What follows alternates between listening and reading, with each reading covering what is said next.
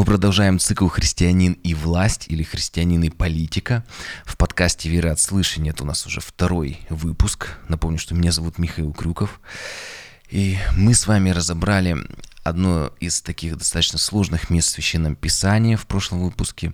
Это послание римлянам, 13 глава, э, первый стих, что «всякая душа да будет покорна высшим властям, ибо нет власти не от Бога». Обязательно посмотрите его перед этим выпуском, если вы не смотрели. И мы с вами пришли к выводу, что Бог говорит о принципе власти, что Бог установил везде принцип власти, от животных, частей нашего тела, органов, э, семьи, э, общества, вообще вся Вселенная, в ней есть определенные закономерности, есть даже Солнечная система, планеты, как вращаются, крутятся, то есть есть определенные э, закономерности. И везде есть власть и подчинение, даже во Вселенной. И касаемо нашего общества, власть, мы с вами пришли к выводу, что это как зеркало общества, как лакмусовая бумажка, которая показывает духовное состояние общества. И за грехи народа Бог допускает, попускает правителей, которые его угнетают, происходит наказание обществу, и через наказание, а, чтобы привести к покаянию. Если народ кается за покаяние, за духовный рост, Бог благословляет хорошими, заботящимися об обществе правителями. Это мы с вами видим из Священного Писания – Теперь давайте с вами поговорим о том, а что я лично могу сделать в ситуации как личность, когда ты понимаешь, что ты находишься в компании, в семье, в городе или даже стране, где нечестивый руководитель или правитель, который попущен Богом. И как христианин я понимаю, самый важный момент, с которого мы должны начать, об этом мы часто забываем, что моя личная вражда и всех верующих людей не против плоти и крови, не против конкретного человека. Но, как говорит апостол Павел в послании Ефесянам 6 главе 12 стихе, против духов зла – это духовная война. Что здесь подразумевается? Можете Ефесянам 6 главу отдельно прочитайте. Сейчас не буду ее читать, но о чем там говорится, что мы воюем не против людей, но против духовных правителей, против духов зла. И он говорит о том, что по сути нет плохих людей и хороших людей. Все люди рождаются прекрасными младенцами. Но первородный грех со временем начинает набирать силу и может э, настолько человека захватить, и человек настолько сильно, э, так скажем, упасть, соблазняться и так далее, что он в конечном итоге может пойти на ужасные преступления. Поэтому главное оружие христианина, как пишет Павел, это молитва и проповедь. Молитва и проповедь. Ну и все можно еще усиливать постом. И почему? Потому что, опять же, в послании римлянам Павел пишет, что только Евангелие есть сила Божия ко спасению. Это слова апостола Павла в послании к римлянам. Только Евангелие есть сила Божия ко спасению, к изменению. И что же христианину делать э, в конкретной какой-то ситуации? Вот когда он сталкивается э, с каким-то поведением, нечестивого руководителя, греховного руководителя. И я думаю, что первое, что нам нужно не бояться высказываться о своей позиции, это будет честно. Например, я могу сказать, я лично за мир, я против кровопролития. Почему? Потому что написано «блаженны миротворцы, ибо они будут наречены сынами Божьего». Это и вопрос, а кто за войну? Кто за кровопролитие? Вряд ли найдется такой человек. Но вот э, как относиться, то есть хорошо, мы с вами обозначили свою позицию, но вот как относиться к, так скажем, руководителю уже на местах, в конкретных ситуациях, которые допускают ужасные вещи? Ведь за историю человечества часто были, есть и будут лидеры общества, которые будут проливать кровь или делать ужасные вещи. И еще раз напомню, что мы с вами разобрали, что Бог установил принцип власти во всей Вселенной. И вот если мы встретили с вами нечестивого правителя, попущенного за грехи народа, то приведу пример апостола Павла. Писание толкуется Писанием. Павел встретился с ужасным правителем, первосвященником, который был причастен к ужаснейшим вещам. Что он сделал? Обматерил, попытался убить, ударить его по щекам. Э, книга Деяния апостолов, 23 глава, с 1 по 5 стих. Павел, устремив взор на Синедрион, сказал, «Мужи, братья, я всею добрую совестью жил перед Богом до сего дня». Первосвященник же, Анания, стоявший перед ним, приказал бить Павла по лицу, по устам. Тогда Павел сказал ему, Бог, и тут Павел, смотрите, достаточно резко говорит, Бог будет бить тебя, стена подбеленная. Ты сидишь, чтобы судить по закону, и вопреки закону велишь бить меня. То есть Павел, как сам э, такой участник высшей Синедриона, он видит вроде бы равного человека, увидел себе, он ему говорит на равную, говорит, ты стена подбеленная, ты вообще что творишь? Достаточно резко разговаривать. Четвертый стих. Предстоящие же сказали, первосвященника Божия поносишь. И Павел сказал, я не знал, братья, что он первосвященник, ибо написано, начальствующего в народе твоем не злословь. Заметьте, вот не злословь и не согласен – это разные вещи. Быть не согласным с позицией и не злословить. Причем здесь не говорится о том, что не высказывать свою позицию. И пример такой, может быть, он не совсем такой приятный, но все-таки его приведу. Вы знаете, бывает пьяная драка в каком-нибудь кабаке когда люди вышли пьяные, подрались, в грязи извалялись, обматерили, в конечном итоге кто-то кого-то побил, не дай бог убил. И есть, знаете, такая дуэль, как мы с вами знаем, там Лермонтов, Пушкин погибли на них. Когда люди вышли, кинули перчатки, сказали, не знаю, там какой-нибудь Авраам Леонидович, я вас вызываю на дуэль, я не согласен с вашей точкой зрения. Вы обидели мою жену, или там еще что-то сделали. Там. А, вот, и они вышли, сказали, да, хорошо, на вы, отошли, начали стреляться, и результат тот же самый, кто-то из них умер. И возникает вопрос, а зачем маты оскорбления, если результат один и тот же?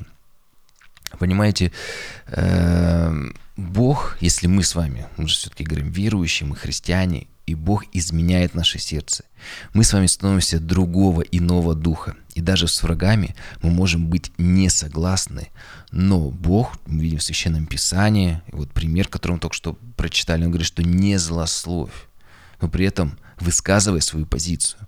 Ведь спокойно и с уважением высказанная позиция имеет гораздо больше шансов быть, по крайней мере, услышана. Я не говорю принято, но хотя бы услышано, уже посеять какое-то зерно, которое, может быть, со временем прорастет. Кроме того, мы понимаем, что это не сам по себе человек такой плохой. Он допустил развитие болезни, греха в своей жизни. Ему нужна помощь. И какая это помощь? Это Евангелие, это молитва. Даже нечестивец может покаяться. И заметьте, что Павел был таким руководителем, нечестивцем и Бог его изменил. И, э, и послушайте, Павел до того, как уверовал, ведь ему, кроме того, что пожелать кого-то зла, наказания, ведь ему можно даже было посочувствовать. Пока он был без Христа, он не был спасен. Ему был заказан билет в преисподнюю, поэтому даже немножко жалко таких людей. И если говорить уже про нашу страну, то, знаете, у нас такая проблема, сколько я себя помню, когда уже Советский Союз заканчивался, когда начиналась Россия или сегодняшнее время, всегда ругали, злословили правителей разных и самых вышних, и на местах. Но Писание говорит, не злословь. Ну а что делать тогда? Я говорил, обозначай позицию, ты можешь это сделать. Ну и смотри, 1 Тимофея 2, а, вторая глава, там написано, «Итак, прежде прошу совершать молитвы, прошения, моления, благодарение за всех человеков». И далее продолжает, «За царей и за всех начальствующих, дабы проводить нам жизнь тихую и безмятежную во всяком благочестии и чистоте». Он говорит о цели, э, что мы молимся за правителей, даже какая бы ни была ужасная ситуация, что вы знаете, что, а может быть еще и хуже, что даже любой правитель э, может сделать так, что еще усугубить ситуацию. Поэтому мы молимся, чтобы нам иметь жизнь тихую и безмятежную, потому что нас и так хватает много у нас сражений у духа с плотью, постоянно согрешить, не согрешить, и еще мы за свою веру, бывает, претерпеваем гонения, еще какие-то дополнительные проблемы, зачем они нужны, поэтому молимся, чтобы жить в мире, в покое, цель ясна. Но некоторые скажут, ну а как же наказание за грехи? Ну вот эти вот руководители, правители, они же согрешают. Отвечу. По молитве мы просим с вами Бога вмешаться в ситуацию. Мы с вами на самом деле всего не знаем. Как там, что много фейков сегодня, манипулирование временем. И вот прав начальник или руководитель на своем месте или нет.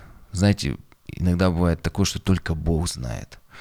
Но если Бог знает, то Он или благословит за доброе дело руководителя, или покарает, а может даже как-то и смягчить сердце, может быть человек покается, изменится.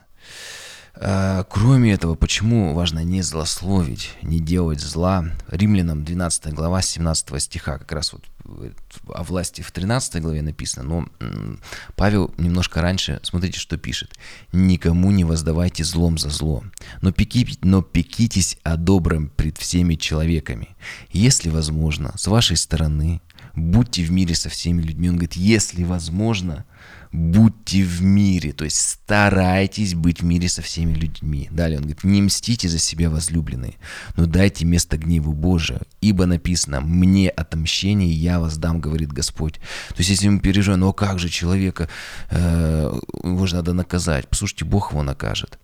И даже если на этой, на этой земле он не получит наказание, помните, как один Псалмопевец спустился в преисподнюю, увидел наказание. Он говорит, о, какое страшное наказание. Я переживал, что ему все с рук сойдет. Слушайте, там ничего. Не в этой жизни, так в другой настигнет наказание. 20 стих. «Итак, если враг твой голоден, накорми его, если жаждет, напои его. Ибо делая все, ты соберешь ему на голову горящие уголья. Не будь побежден злом, но побеждай злом добром». И он говорит, что если убивший дракона сам становится драконом, да, э, поэтому он говорит, что мы с вами, даже если хотим изменить э, к примеру, в какой-то стране правительство, еще что-то лучше, чтобы было, то мы призваны менять общество, чтобы общество становилось добрее, э, более нравственно. И через это, из этого общества будут другие руководители выходить в разных местах. Поэтому нам с вами не нужно пускаться в бесконечные споры, не нужно проклинать, не нужно смотреть новости, постоянно телеграм-каналы, прям тонуть все время там находиться. Нам нужно с вами объединиться в молитве, взять пост и проповедовать Евангелие. Ведь только Евангелие, еще раз скажу, имеет силу для преображения человека и для избавления от греха. Иисус Христос есть Спаситель, и Он спасает наши души, наши жизни. И чем более страшные преступления совершает человек, тем больше он показывает свою греховность, свое заражение грехом. Евангелие от Матфея 7,16. «По плодам их узнаете их». Поэтому еще раз скажу, наша вражда не против плоти и крови, но против духов зла. И чем больше плодов зла мы видим, тем значит больше человек заражен грехом. Ему значит надо больше за него молиться об освобождении. Это в том числе и руководителей касается. Ибо все согрешили лишены славы Божьей. И еще раз, если кто-то переживает все-таки за наказание на земле, то помните, что есть профессиональные полицейские, военные, политики, влиятельные люди, судьи, у которых есть призвание заниматься этим, которые могут что-то изменить, как-то повлиять на происходящее. Как написано, не напрасно носит меч любой такой человек. Поэтому мы должны молиться за всех таких людей и благословлять. Почему еще раз? Потому что через молитву Бог начинает действовать в их жизни. Если они правы, то благословит. Если нет, то будут определенные последствия. И каждый человек должен это осознавать. Э, если Возможно, как мы с вами прочитали, да, здесь написано, старайтесь иметь мир со всеми. Но если тебе и твоим близким угрожает опасность, поступай по совести. Некоторые скажут, а если моей семье угрожает опасность, неужели я буду смотреть, как там, не знаю, там моих детей насилуют, еще что-то или убивают, там тогда, послушай, поступай по совести. Но помни, что даже а, к врагу, Бог повелевает проявлять милость. Ну и другой точки зрения, к врагу, если ты своего врага одолел, не нужно издеваться. Прояви милость. Вот о чем Бог говорит. Эм, еще нюанс – важный. Нет святых профессий. Как сказал Лютер, помните, что и священник, и домохозяйка, они равны перед Богом. Если от сердца не делают все как для Бога, особенно если домохозяйка делает все как от сердца, всю свою работу, то это в глазах Бога более ценно, чем священник, который спустя рукава служит. Э, так как мы вообще, в принципе, все царственное священство. И мы должны помнить, что нечестивцы есть и среди силовых структур, и врачей, врачей, и правителей, и продавцов, учителей, и даже пасторов, и священников. Это очень важно помнить. Эм, и среди полицейских, военных, политиков и врачей есть также и честные, посвященные Богу люди. Не забывайте об этом. В любой стране, в любой армии, в любой профессии есть такие люди. Августин продолжает эту мысль, немного тяжелая артиллерия. Он говорит, а если кто считает, что если он христианин, то не должен платить налоги или подать, или оказывать должное почтение властям, заботящимся об этих предметах, то он находится в великом заблуждении. Подобным же образом, если кто думает, что должен подчиняться до такой степени, что начальствующий над ним в делах людских имеет авторитет и в вопросах веры, то он впадает в еще большую ошибку. Следует соблюдать меру, которую сам Господь установил. Отдать кесарю кесарева, а Богу Божье. И о чем здесь он говорит? Что если начальник сказал секретарше «спи со мной», нет, Богу Божье это заповедь, не буду. А если начальник говорит «не опаздывай», то это уже кесарю кесарева. Нужно исполнять то, что руководство говорит, не опаздывай, если установил там Дума, правительство, что такие налоги и так далее, исполняй, старайся это делать. И еще добавлю, что часто, вы знаете, когда говорят, ну а как не злословить, вот такая ужасная, такая плохая власть. Послушайте, еще один есть момент. А какие мы с вами? Помните, Иисус сказал, кто лучше этих людей, брось первый камень. Кто без греха, точнее, он сказал, кто без греха, тот первый брось камень. Первый скажи какое-то злое слово. И еще написано «не суди». А как же с этим быть? Как сказал один великий от лица Бога, искал худшего правителя, но не нашел. То есть иногда поставлен такой человек, который э, послан за грехи общества, в наказание, или как он показывает духовное состояние общества. Поэтому, может быть, поставь тебя на это место, как тоже сказал Великий, может быть, стало бы еще хуже, и ты бы еще больше худших дел натворил. И чем больше мы видим зла, тоже с другой грани хочу показать всю эту ситуацию. Знаете, чем больше мы видим зла, что нужно делать? Также один великий сказал, нам нужно каяться. А я святой, ты видишь тебя гнев, как так? Задумайся, а я вообще совершенно, а я святой.